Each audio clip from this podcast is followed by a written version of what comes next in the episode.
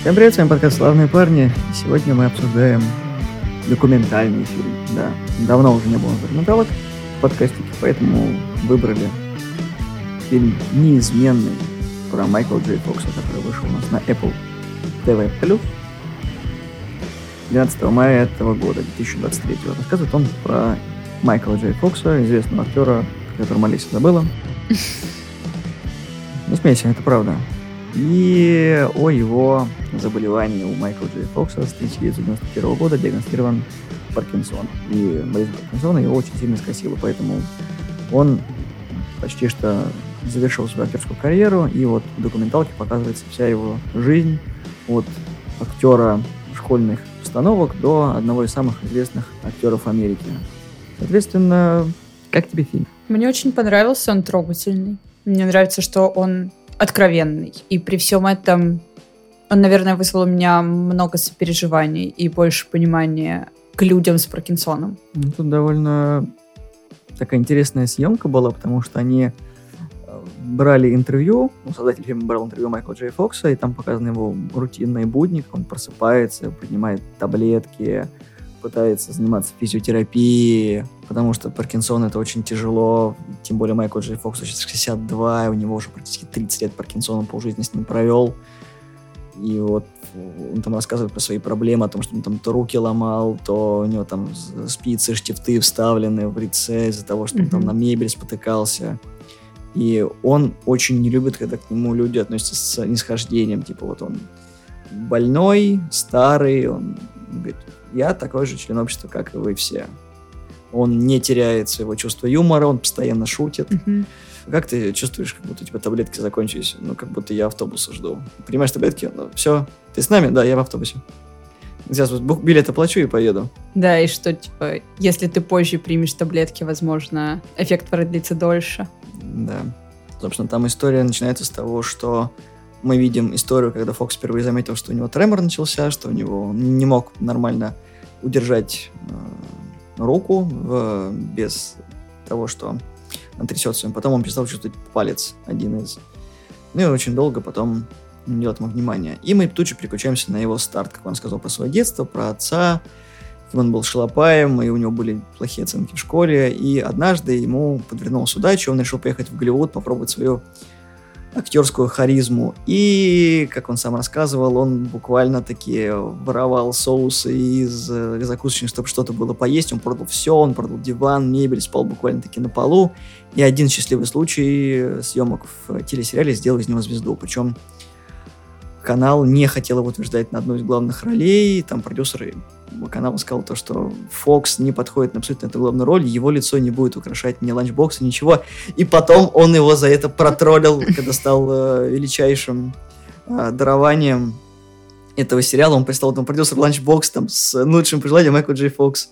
Потом показывает картинку. И Фокс не стеснялся говорить о том, что он был мудаком прям откровенно, он говорит, что я был ну, не очень хорошим человеком, он много пил, потом он стал в завязке после одного из вечеров, когда совсем было плохо, он три маргариты выпил и проснулся на полу, не понимая, когда жена уже к нему пришла, как ты хочешь так жизнь продолжать.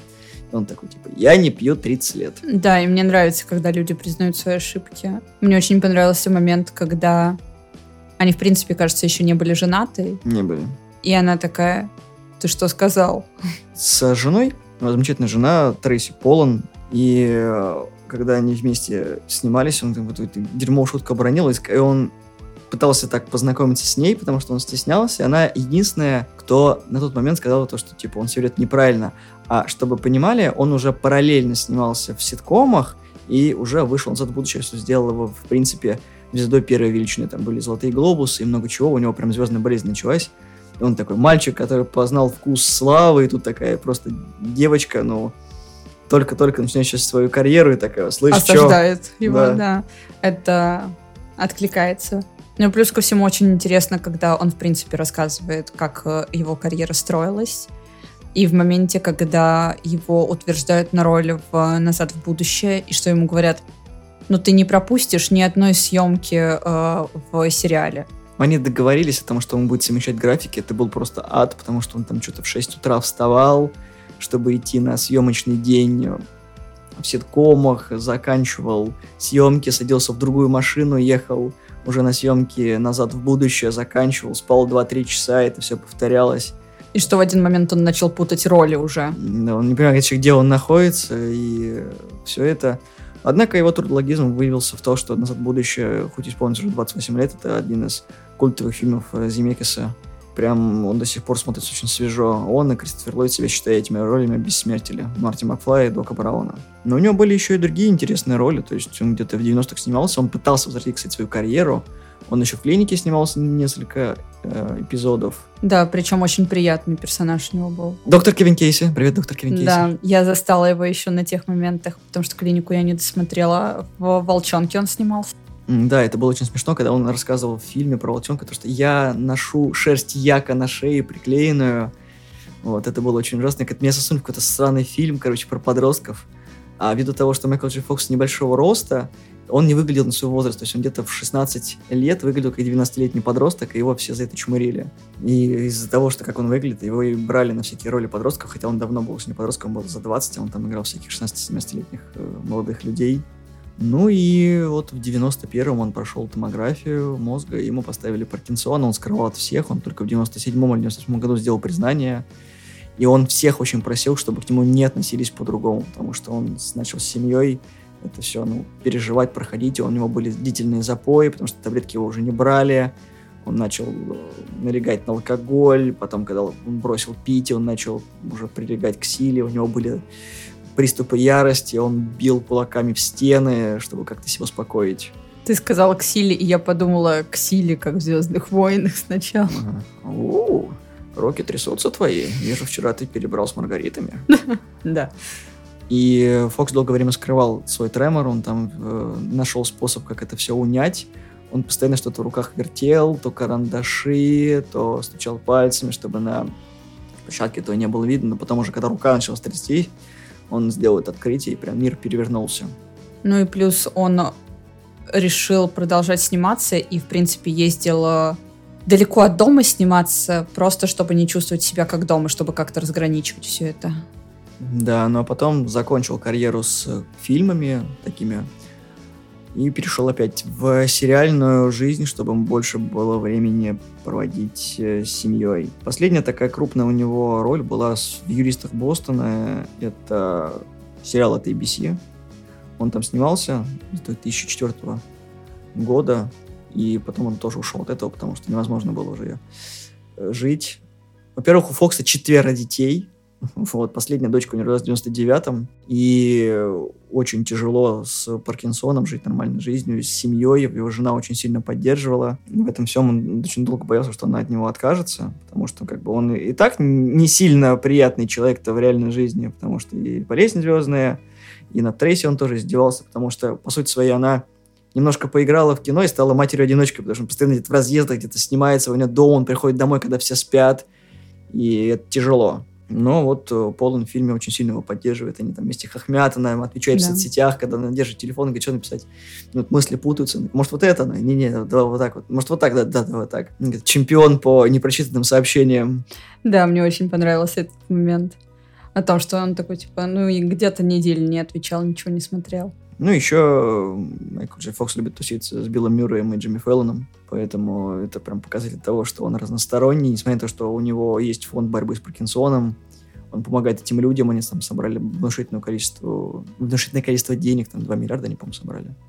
Ну, много для борьбы. У него учетная степень, кстати, по поводу всего этого. Он сделал большой вклад в развитие лечения болезни, но, как он сказал, фильме, там была шутка о том, что как ты себя видишь через 30 лет. Либо меня вылечат, либо я буду просто огурцом, ну, типа, законсервированным, для того, чтобы на него опыт оставили. Вообще, мне понравились эти совмещенные кадры с актером, который похож по телосложению на Майкла Джей Фокса. Ты как будто бы проживаешь вот эти вот варианты. Ты видно, видно, что там нарезки из фильмов, вот как будто бы это вот документальные съемки всей его жизни, как будто он знал, что его что-то ждет. Как Хит Леджер, который все время с камерой ходил, и вот э, потом этот фильм сделали документальным. А Майкл Джей Фокс очень трогательный человек, особенно мне понравилось, как понравилось. Я прочувствовал этот момент, когда он про отца рассказывал. Момент, когда отец, у него отказали сердце, сначала сердце, потом почки, он расплакался. Он говорит, сейчас я просто успокоюсь. Мне нравится эта искренность. Она очень располагает к себе. Ты переживаешь за человека и можешь ему сочувствовать. Это дорого стоит все-таки. Мне нравится, когда актеры все еще поддерживают свой имидж, как на площадке, так и в жизни, о том, что да, несмотря на все то плохое, что у него есть, он старается себя держать в тонусе и быть тем же весельчаком. Хотя деду 62 года, Паркинсон страшная вещь, и она с каждым годом все больше и больше его пожирает. Он признавался, когда он видел записи перед, ну не перед, а после того, как он поставил диагноз, он, в смысле, мне чуть-чуть за 30, и у меня болезнь стариков. И сейчас он уже он полжизни прожил, и он все еще ну, по большей части старается принимать таблетки и быть живчиком. И вот они в конце идут со своей семьей, и видно, как они его любят. То есть они не делают это из жалости, а и делают из любви. Человека, который для них, ну, практически всем является. Я сомневаюсь, что четверо детей имеют большую работу, очень высокоплачиваемую работу, и так что все это содержать, а жена у него вряд ли тоже работает. Жить на старых отчислениях от назад в будущее, ну, конечно, прикольно, но тоже... Это не, не особо так. Действительно, Думаю, у них очень хорошие отношения. С учетом того, как он общается по документалке, надеюсь, что у них действительно все хорошо. Ну, в любом случае, Майкл Джей Фокс еще и в озвучке был часто. Он голос Стюарта Литла во всех трех частях.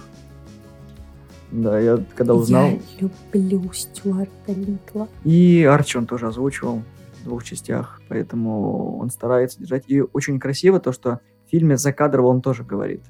Там видно, что есть обработка, потому что у него такая речь, ну, местами иногда бессвязная, потому что Паркинсон его блокирует, и мне еще нравится, когда говорит, а что будет, если не примешь таблетку? Какое у тебя будет лицо удивления? Такое, просто сидит просто, с, с кирпич лицом.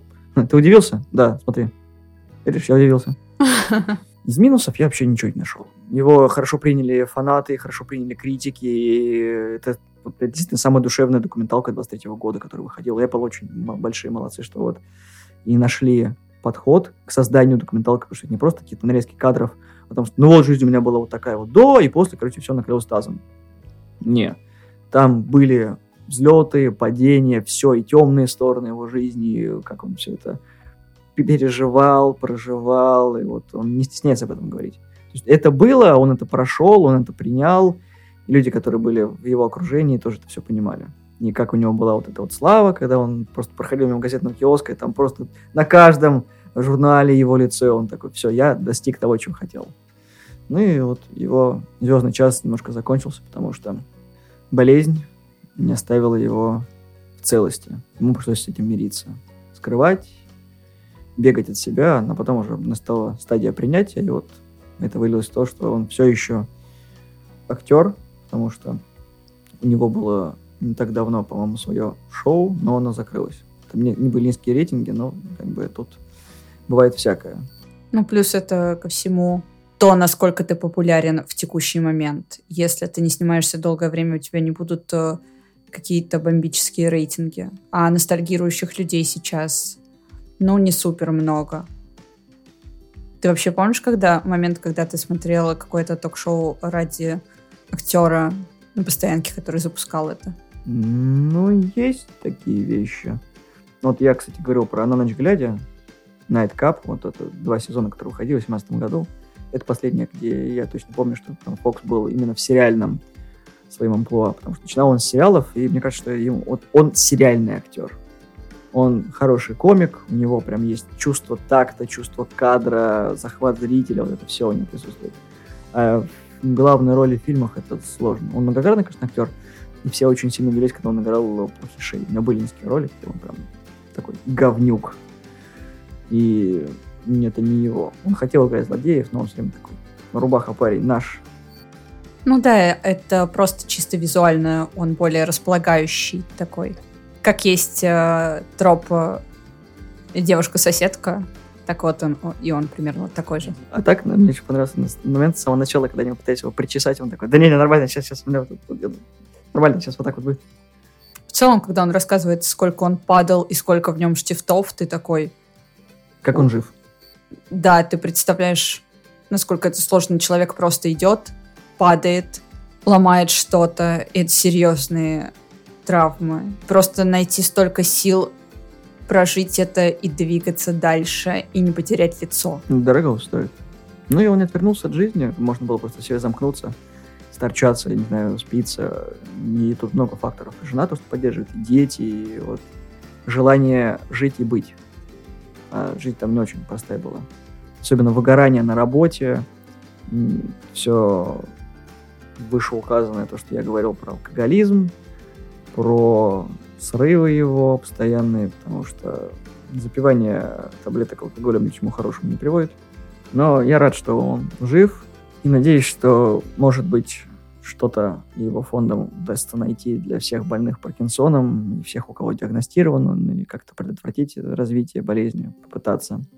Потому что с раком вроде бы как-то подвижки есть, может быть, и до Паркинсона дойдут, потому что побороть его нельзя, но немножко замедлить вроде как удается.